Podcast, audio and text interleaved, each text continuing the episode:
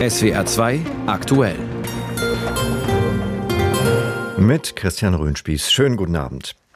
Zum Abschluss der Münchner Sicherheitskonferenz berichten wir über die neuen Töne, die das Treffen bestimmt haben und kommentieren ihre Bedeutung. Drei Jahre nach dem rassistischen Attentat von Hanau erfahren wir, warum das Gedenken heute nicht immer still war und was bei Investitionen in den Klimaschutz immer mal wieder übersehen wird. Darum ging es zum Abschluss der Südostasienreise von Bundespräsident Steinmeier. Zeitweise gesperrter Luftraum, 15 gesicherte Hotels, 1200 versiegelte Gullideckel und Stromkästen. Bei der Münchner Sicherheitskonferenz haben an diesem Wochenende 40 Staats- und Regierungschefs und fast 100 Minister vor allem darüber beraten, wie der russische Angriffskrieg gegen die Ukraine beendet werden kann. Dabei ging es oft, aber nicht nur, um Waffen. Nicht eingeladen waren Russland und der Iran. Der neue Chef der Münchner Sicherheitskonferenz, Christoph Heusgen, hat zum Abschluss gesagt, er hoffe, dass bis zum nächsten Treffen im Jahr 2024 der Krieg in der Ukraine vorbei sein und Präsident Zelensky dann auch persönlich dabei sein könne. Da wären wir dann bei dem relativ abgegriffenen Satz, die Hoffnung stirbt zuletzt. Wie viele der Teilnehmer diese Hoffnung wirklich teilen, wissen wir nicht. Zumal China, einer der letzten großen Verbündeten Russlands, zwar eine Friedensinitiative angekündigt hat, bisher aber nicht von Putin abzurücken scheint und auch nicht mal Andeutungen gemacht hat, wie ein Frieden erreicht werden könnte. Helga Schmidt mit dem Fazit der Münchner Sicherheitskonferenz. Auf dem chinesischen Gast hatten einige Hoffnungen geruht. Dass Wang Yi, Chinas Chefaußenpolitiker, extra nach München angereist war, das hatte Erwartungen geweckt. Er könnte vielleicht Brücken bauen. Nach Moskau hofften einige bei der Sicherheitskonferenz, seinen Einfluss auf Putin geltend machen. Die Hoffnungen wurden enttäuscht. An keiner Stelle seiner Gespräche ließ Wang Yi erkennen, dass er Russlands Krieg gegen die Ukraine kritisch sieht. China hat sehr klar Position bezogen mit der Vereinbarung einer unbegrenzten Freundschaft. Und das schon einige Tage vor Kriegsbeginn. Daran erinnerte EU-Kommissionspräsidentin Ursula von der Leyen, die selbst einiges schon versucht hatte, um China zumindest bei den Sanktionen auf die Seite des Westens zu ziehen. Aber auch das war fehlgeschlagen. Damit steht China sehr klar auf einer Seite. In der Nacht versuchte der amerikanische Außenminister Blinken mit dem Gast aus China ins Gespräch zu kommen. Am Rande der Sicherheitskonferenz, aber mit ähnlich magerem Ergebnis. So mager, dass es nachher nicht mal eine gemeinsame Erklärung gab. Blinken kritisierte den Einsatz von chinesischen Beobachtungsballons über Amerika und der chinesische Top-Diplomat nannte den Abschuss eine hysterische Reaktion. Im Mittelpunkt in München aber auch am dritten und letzten Tag der Krieg gegen die Ukraine. Anders als in früheren Jahren stand die Sicht der Osteuropäer dieses Mal im Vordergrund. Der Krieg sei bei weitem nicht nur Putins Krieg, das sagte die Regierungschefin von Estland, Kaja Kallas. Das sind imperialistische Träume, die die Russen haben. Und dabei spreche ich nicht nur über Putin. Es ist die Nation. Und ich frage mich, was feiern die eigentlich als Imperium? Wir müssen diesen imperialistischen Kreislauf durchbrechen. Der Kreislauf, damit meint sie die Politik Moskaus von der Unterdrückung der baltischen Länder in Sowjetzeiten bis hin zum Krieg gegen die Ukraine heute. Auch wenn Kaja Kallas Gedanke einer Kollektivschuld des russischen Volkes ein einzelner Gedanke blieb, in einer anderen Frage herrschte bei der Sicherheitskonferenz Einigkeit. Der Westen müsse massiv aufrüsten. Diese Forderung war immer wieder und in vielen Sprachen im bayerischen Hof zu hören. Europas Chefdiplomat Josep Borrell brachte das am Schlusstag auf den Punkt. Es ist noch viel zu tun. Wir müssen unsere Militärhilfe für die Ukraine steigern und beschleunigen. Das bedeutet mehr Waffen und schnellere Lieferungen. Damit wurden die Vertreter der Rüstungsindustrie zu umworbenen Gesprächspartnern bei der Sicherheitskonferenz.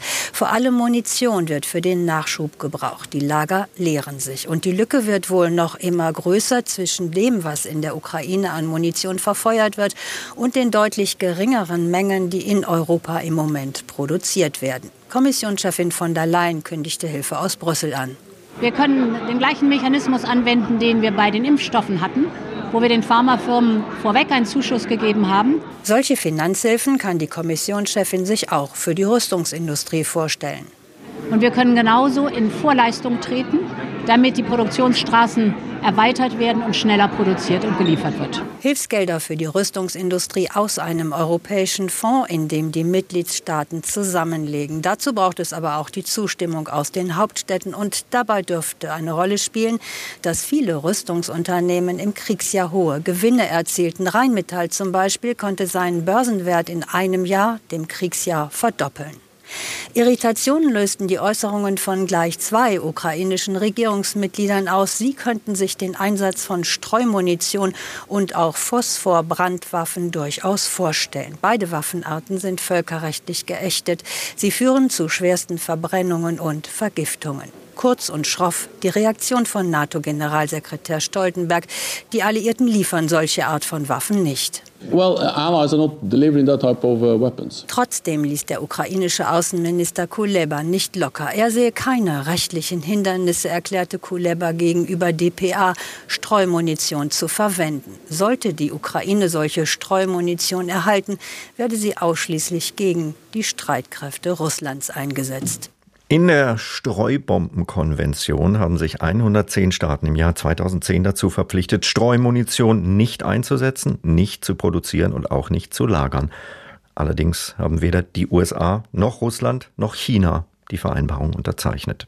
Russland wird außerdem vorgeworfen, beim Angriff auf das Stahlwerk in Mariupol unter anderem Phosphor-Brandbomben eingesetzt zu haben. Auch für die Münchner Sicherheitskonferenz gilt die von Bundeskanzler Scholz postulierte Zeitenwende. Das Treffen stand in diesem Jahr unter völlig anderen Vorzeichen als bisher und war deshalb auch wirklich wichtig, selbst wenn es eigentlich nur ein Meinungsaustausch wichtiger Vertreter aus aller Welt war, meint Barbara Kostolnik in ihrem Kommentar. Es ist richtig, auf der Münchner Sicherheitskonferenz werden keine Abkommen geschlossen, keine Verträge unterzeichnet. Und bis vor einem Jahr konnte die Frage, ob es überhaupt eine solche Tagung mit diesem gigantischen Aufwand brauchte, durchaus mit einem vermutlich eher nicht beantwortet werden. Doch die Zäsur des russischen Angriffskriegs hat auch dieses Format auf eine andere Umlaufbahn befördert. Und deswegen braucht es diese Konferenz. Noch nie war es wichtiger, miteinander ins Gespräch zu kommen und einander zuzuhören, jetzt da die Welt an vielen Ecken und Enden brennt.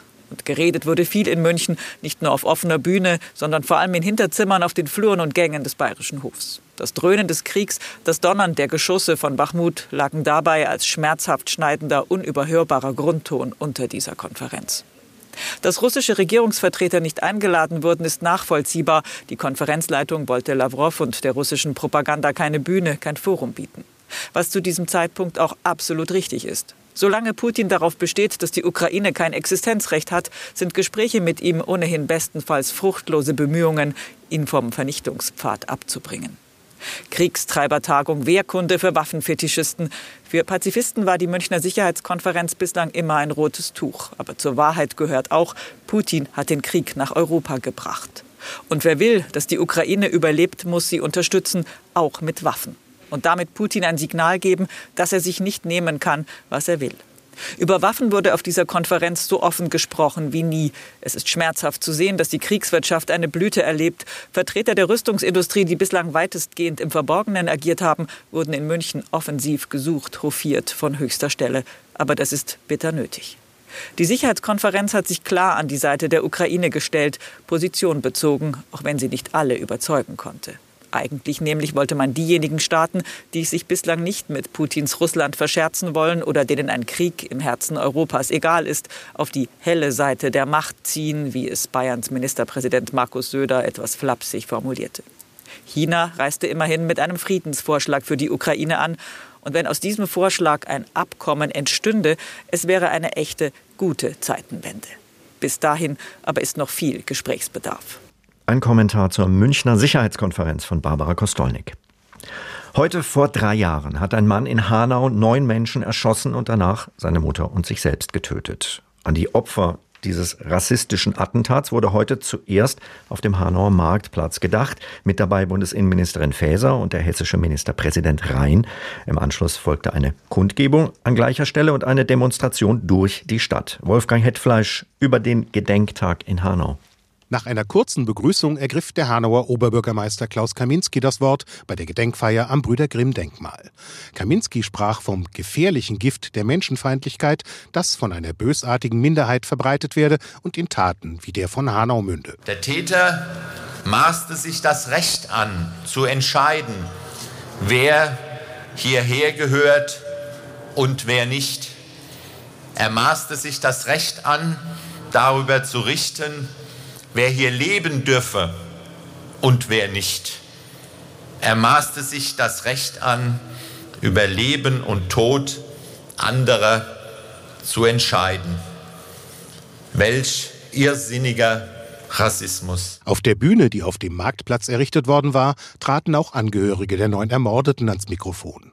Aus ihren Worten klang unverhohlene Wut, denn viele von ihnen fühlen sich inzwischen von Polizei und Politik im Stich gelassen.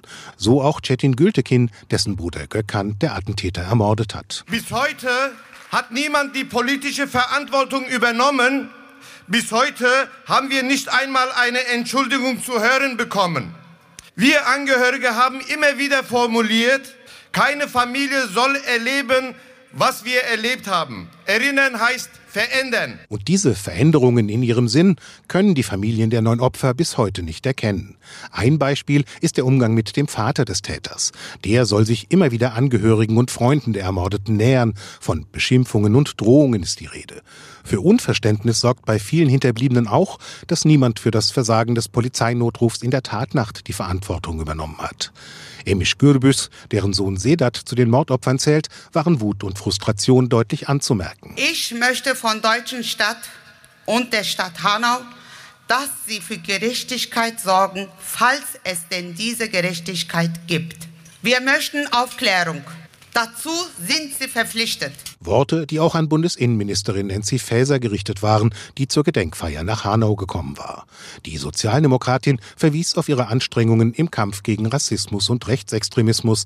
Angesichts der vielen offenen Fragen der Angehörigen musste sie aber eingestehen, es gibt nicht immer die Antworten, die man sich erwartet. Das ist etwas sehr Schwieriges, weil auch in einem rechtsstaatlichen Verfahren werden Sie vor Gericht Fakten prüfen müssen und am Ende steht ein Ergebnis, womit man vielleicht nicht immer gut leben kann. Auch Hessens Ministerpräsident Boris Rhein, der ebenfalls der Gedenkfeier beiwohnte, äußerte Verständnis für die deutliche Kritik etlicher Angehöriger. Vieles ist noch nicht aufgeklärt, das ist mir sehr wohl bewusst. Und es wird auch vieles noch nicht aufgeklärt werden können. Der CDU-Politiker setzt seine Hoffnungen auf den Untersuchungsausschuss des Landtags.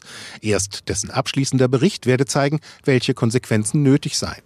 Drei Jahre nach der rassistischen Mordserie von Hanau überwiegt bei den Angehörigen Enttäuschung und Wut. Ein Bericht von Wolfgang Hetfleisch. Bundespräsident Steinmeier hat am Ende seiner Südostasienreise in Borneo den Regenwald besucht, sich über Klimaschutzprogramme informiert und war auch in einer Affenauswilderungsstation. Ein eher lustiger Vorfall dort, hat aber nur kurz vom wichtigen Anliegen der deutschen Delegation abgelenkt, wie Efi Seifert berichtet. Für die Bodyguards des deutschen Bundespräsidenten ist das auch eine neue Situation. Sie müssen darauf achten, dass Frank-Walter Steinmeier keinen Ärger mit einem Orang-Utan bekommt, während er ein Interview gibt. Um es gleich vorweg zu sagen, der Orang-Utan hat gewonnen. Das riesige Affenmännchen Edwin rückt dem deutschen Bundespräsidenten immer näher auf die Pelle. Steinmeier muss das Interview abbrechen, zieht eine Ecke weiter und nimmt's mit Humor. Zwei Silberrücken. Es ist der letzte, der Umwelttag seiner Südostasienreise. Steinmeier besucht den Regenwald auf Borneo und ist beeindruckt. Die Natur, die wir hier um uns haben, ist einfach, kann es nicht anders beschreiben, überwältigend. Wenn man sich hier bewegt, merkt man allerdings auch, welche Verantwortung eine Regierung wie die in Malaysia trägt, um diesen Regenwald vor Zerstörung zu schützen. Der Zeitpunkt der Reise ist dafür ideal. Malaysia hat gerade eine neue Regierung bekommen und im Gegensatz zu seinem Vorgänger will der neue Ministerpräsident tatsächlich etwas für den Regenwald tun.